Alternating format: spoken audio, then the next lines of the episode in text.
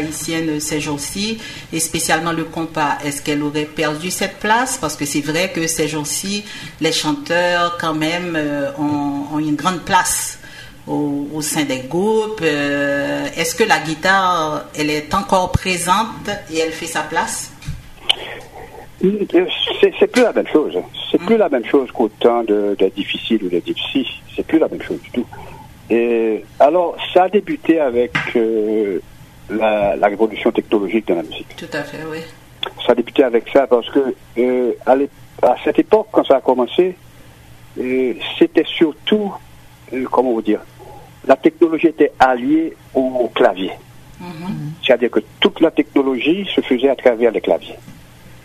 Donc ça, ça avantageait en quelque sorte les, les, pianistes, les keyboardistes, au détriment des guitaristes. Par exemple, pour faire des, des pour programmer par exemple, parce que la musique actuellement est, arrivée à ce niveau. On fait la musique avec un ordinateur et avec un logiciel.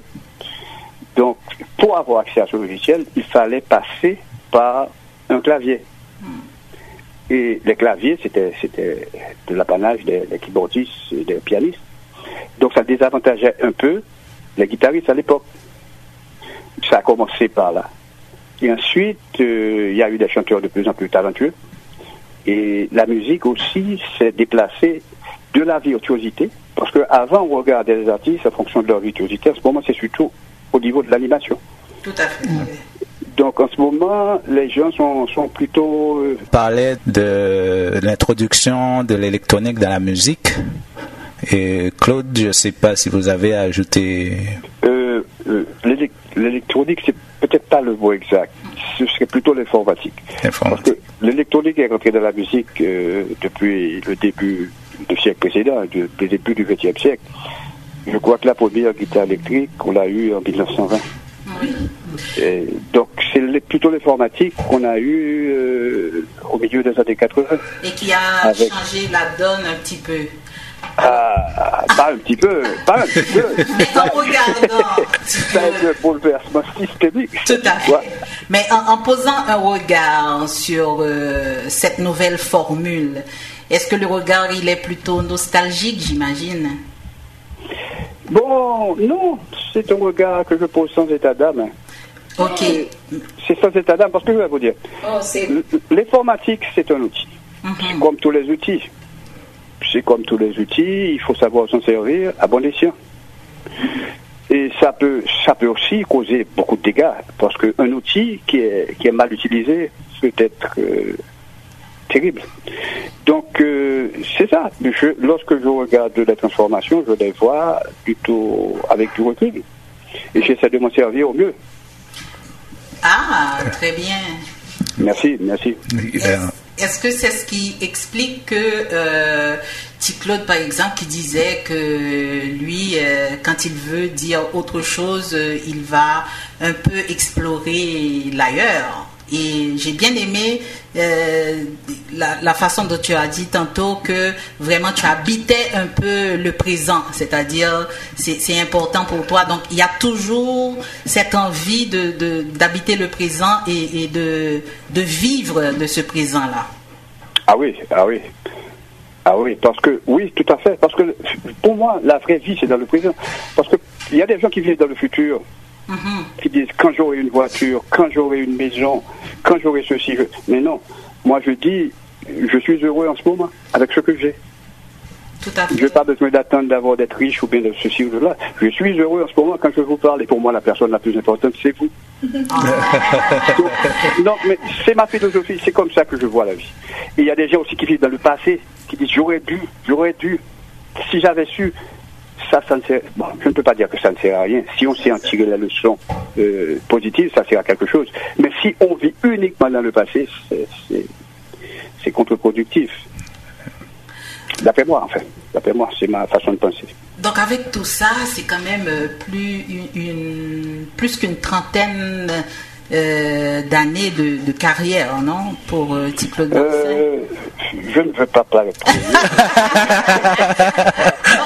à ne pas aborder. Avec ça, euh, quand on a, on a, on, on aurait le goût de dire on a tout vu, on a tout entendu. Est-ce qu'il y a encore des choses à apprendre par Claude Marcelin dans la musique, en musique? Euh, J'ai pas tout à fait compris. Est-ce qu'il y a encore, euh, est-ce que la musique a encore des choses à apprendre à Claude Marcelin Ah oui, ah oui, absolument. Oui, ah oui, tout à fait. Parce que euh, la musique, c'est c'est c'est un monde immense. C'est abyssal la musique. C'est grand. On apprend toujours. On apprend toujours dans la musique. Est-ce que, est-ce que Petit Claude aurait des talents cachés, de quelque chose qu'on n'a pas encore découvert? Bon, j'espère. J'espère, en tout cas, je ne sais pas, mais j'espère. mais je dois vous dire que euh, la musique, on n'arrête jamais d'apprendre. Et plus on apprend, c'est comme dans la vie, plus on se rend compte qu'on a, qu'on doit, qu'on ne connaît rien, finalement, qu'on doit encore apprendre, qu'on doit encore apprendre. C'est, comme ça que ça marche. C'est le monde de la création aussi. Hein. Quand on est créateur, euh, on creuse, on creuse tout le temps. C'est ça, c'est exactement ce que je voulais dire. Vous avez trouvé le mot. Je regardais un, concert de bienfaisance euh, qu'on organisait pour un hôpital en Haïti. Et puis, euh, justement, je, je- je regardais Robert Martineau dans toute sa splendeur en train, lui et sa relation étroite avec sa guitare. Puis j'ai encore aussi des images de Claude Marcelin lors d'une soirée bien spéciale pour Boulot Valcourt. D'ailleurs, j'ai un petit extrait vidéo sur... euh, Oui, je crois que c'était à la, à la- à la maison ah, d'Haïti. hein. Mais c'est extraordinaire. Puis à un certain moment, j'ai pris le téléphone, j'ai dit non, non, il faut, il faut absolument enregistrer ça pour la postérité. Aïe, aïe, aïe. Non, mais c'est vrai, c'est des, vous, avez, vous avez quand même, euh, toi, euh, Robert Martineau et tant d'autres, vous avez Dadou Pasquette, vous avez quand même euh, votre signature euh, particulière. Euh, je vous remercie, je prends ça comme un compliment. Merci Oui, beaucoup. C'en est un. oui, on était en train de parler, Claude, de ce qui se faisait avant et ce qui fait actuellement. Je, me- rappelle que dans le temps, il y avait la scène polémique. Difficile Gypsy, Dipi Scorpio, Loubel Chancy, euh, Chle Chle, Ménélas, ambassadeur, Claude Maslin avec Gypsy Difficile. Est-ce que c'est quelque chose qui manque au compas actuellement? D'après vous? Euh, la polémique, ça a été un peu, dès le départ, dès le départ, ça a été un peu le moteur du compatiré. Tout à fait. C'est- C'est-à-dire que lorsqu'on prend euh, le, le créateur même du compas direct, qui est le mot Jean-Baptiste, oui, il, il était en, en polémique perpétuelle avec Robert Sicot. c'est ça, c'est ça. En politique, et, et ensuite, il y a eu, il y a eu d'autres polémiques. Il y a eu Gypsy difficile. En ce moment, on a euh, Tiracoute, T-Vice, donc ça continue dans le temps. Dipi Scorpio. Hippie, Scorpio, euh, oui, oui, tout à fait, tout à fait.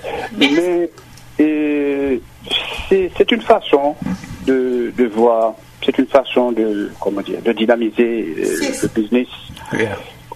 Mais pousser à l'excès, d'après moi, ça a un effet pervers. Parce que quand ça commence à dégénérer dans une trivialité sans nom, ça, c'est Définitivement. Yeah. ouais, c'est- c'est peut-être euh, pas tout à fait la chose à faire, comme on dit. Mais le, le, le- je sais que l'héritage euh, de Claude Marcelin et de tous ces grands, de toutes ces, ces légendes, euh, il est quand même euh, imposant. Donc le regard de Claude Marcelin sur cette génération future euh, qui monte, cette génération montante, il y a de l'espoir pour la musique haïtienne elle-même, il y a de l'espoir pour les musiciens, il y a... Mhm. Comment on voit ça? Eh bien, euh, vous savez, je, je parlais l'autre jour avec, parce que j'ai eu euh, euh, au début de la semaine euh, une interview avec Ralph Condé. Une très belle entrevue d'ailleurs. hein. Ouais. Merci beaucoup, merci. Une Oui, excellente oui, parce que oui, j'ai eu pas mal de bons euh, commentaires, des commentaires assez intéressants. Mais je- j'en parlais, je parlais avec lui. Il y a, il y, a, il y, a, il y a des amis musiciens qui me disent parfois, euh, Claude, à le compas direct, de quelque temps, du temps où ça va, ça ne va plus exister. Et parce que il y a, y a d'autres genres de musique en ce moment qui marchent en Haïti. Il y a le raboda, il y a tout ça, ça prend énormément de place, et toutes sortes de musique. Donc le compas a de moins en moins en ce moment de, de, de, de, de suiveurs, de suiveurs, de moins en moins. Mais euh, ça rentre dans la dynamique des choses. Parce que c'est pas la première fois que ça arrive. hein. Oui, il y a eu déjà un essoufflement. Il y, a, il y a eu ça avec Kassav, Mhm. Au début des années 80, car ça va, ça a tout emporté sur son passage. Et il y a eu ça avant, avant DP Express, avec Exile One, Gramax, tous ces groupes qui nous venaient de, des Antilles euh, francophones. Et qui, à ce moment-là, quand on entrait quelque part, on écoutait, comment ça s'appelait déjà Exile One, Gramax, c'est ce qui marchait. Les groupes comme les difficiles, les difficiles, ça ne marchait plus. Donc, c'est pas la première fois qu'on a ce genre de situation. Moi, je pense que le combat direct, c'est comme un peu comme le rock ça ne va pas mourir. Et le combat direct va plutôt absorber ces gens de nouveau.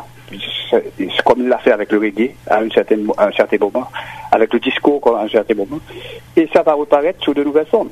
Oui, je pense aussi, je voulais juste mentionner, lorsqu'on parle de l'arrivée du zouk avec Kassav qui a quand même euh, eu un grand impact sur la musique haïtienne, mais à, l'inverse aussi, je me rappelle qu'il y avait dans le temps des personnalités de la musique antillaise, euh, je peux nommer Simon Jurat par exemple, qui souvent cherchait la collaboration de musiciens haïtiens pour euh, réaliser certaines musiques. C'est-à-dire que on a eu notre influence aussi quelque part sur les Antilles.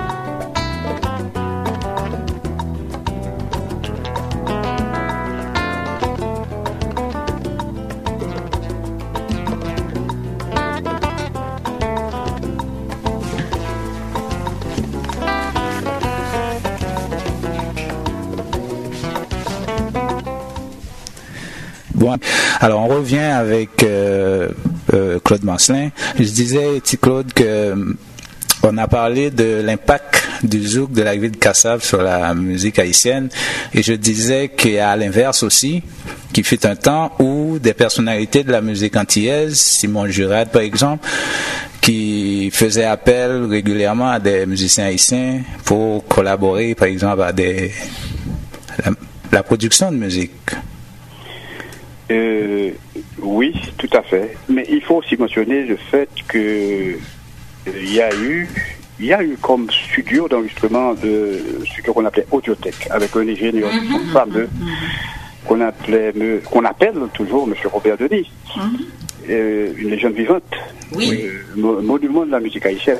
Donc les, les Antillais francophones qui, qui, qui aimaient le compas direct et rentrer régulièrement en, Haïti pour enregistrer à Audiotech.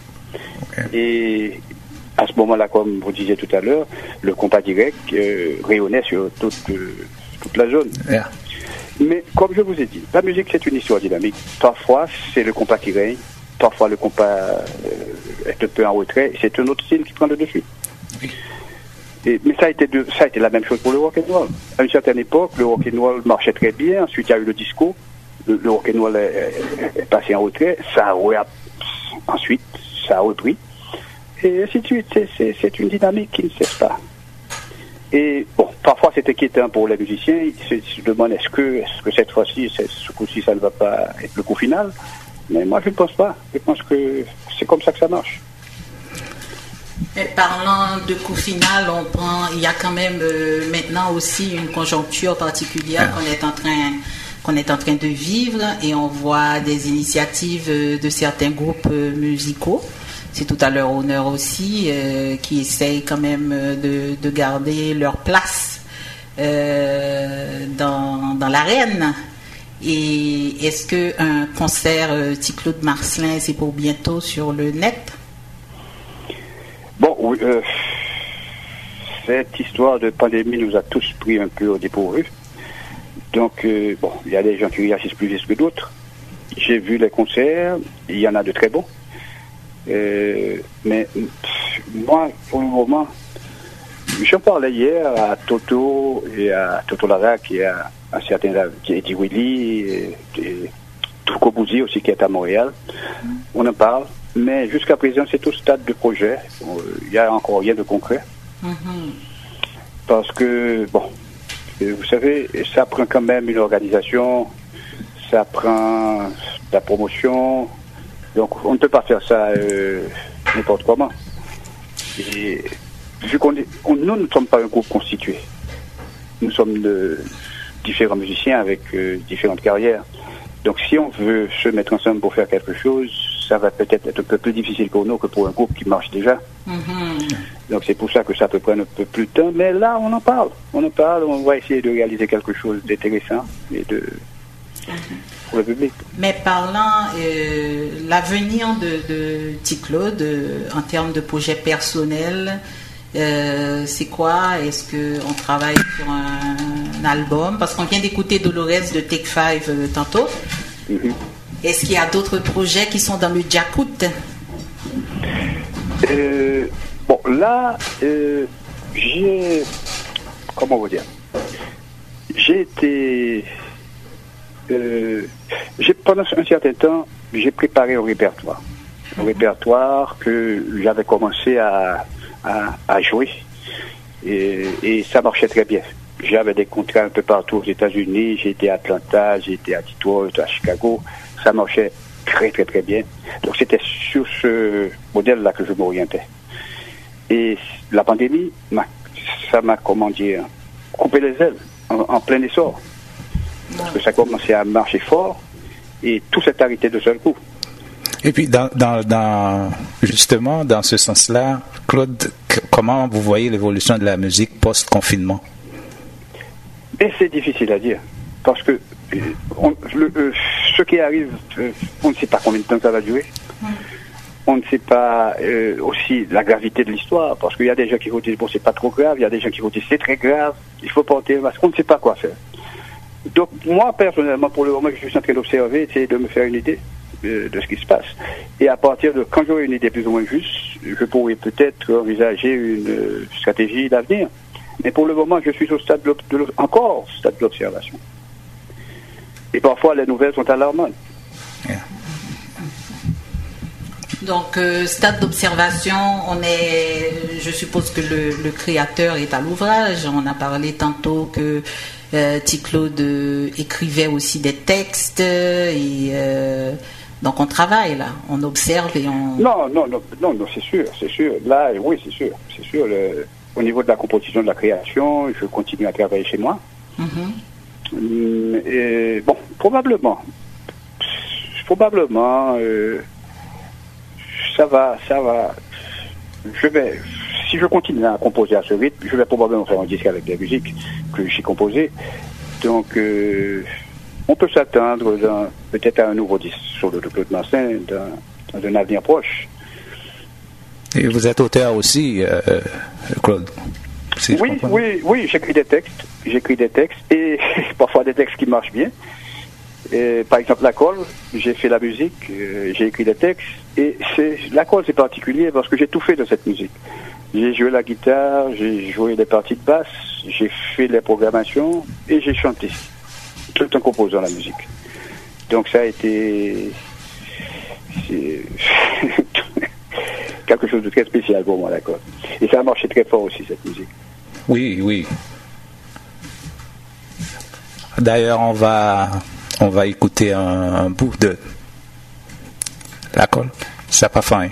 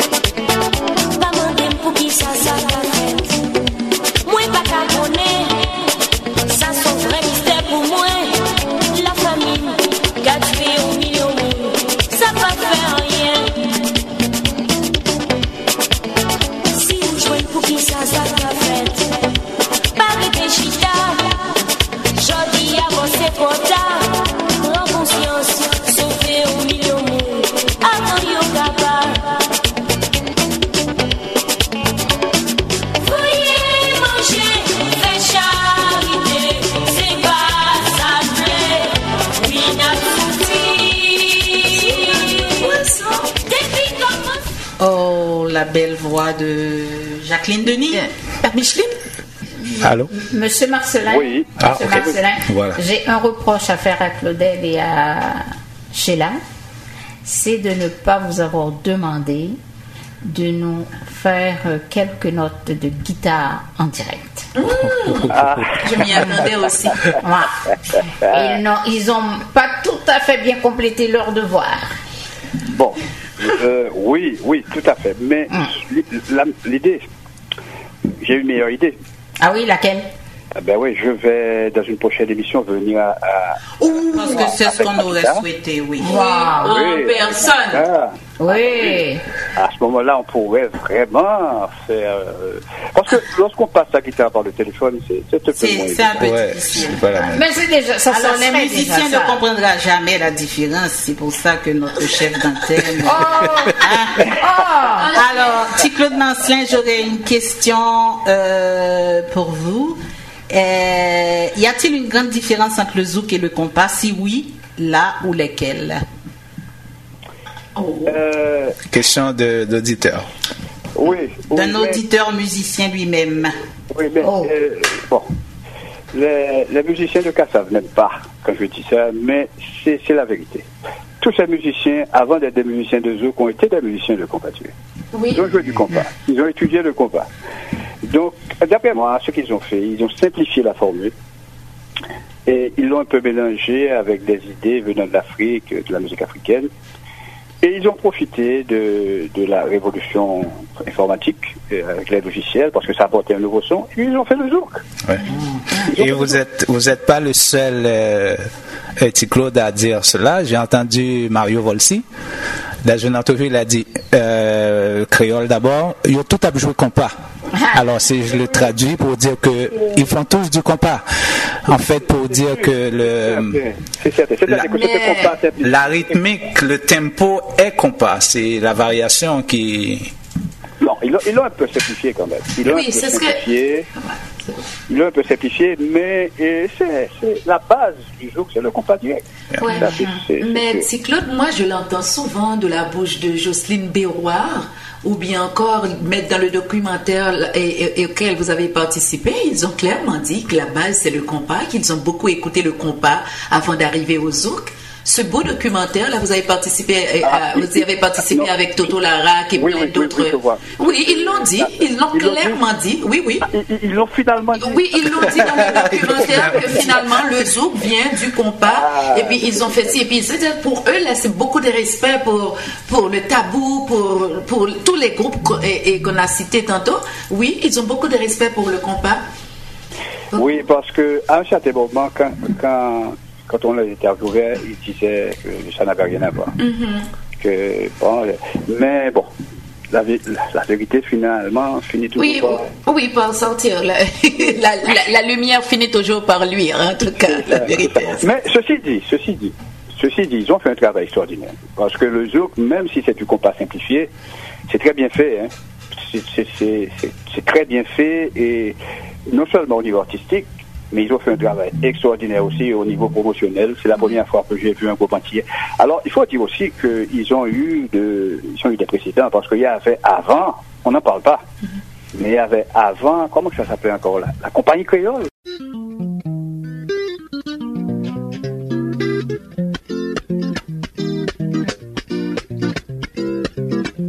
Pale, pale, ou gen tan pou pale Pale,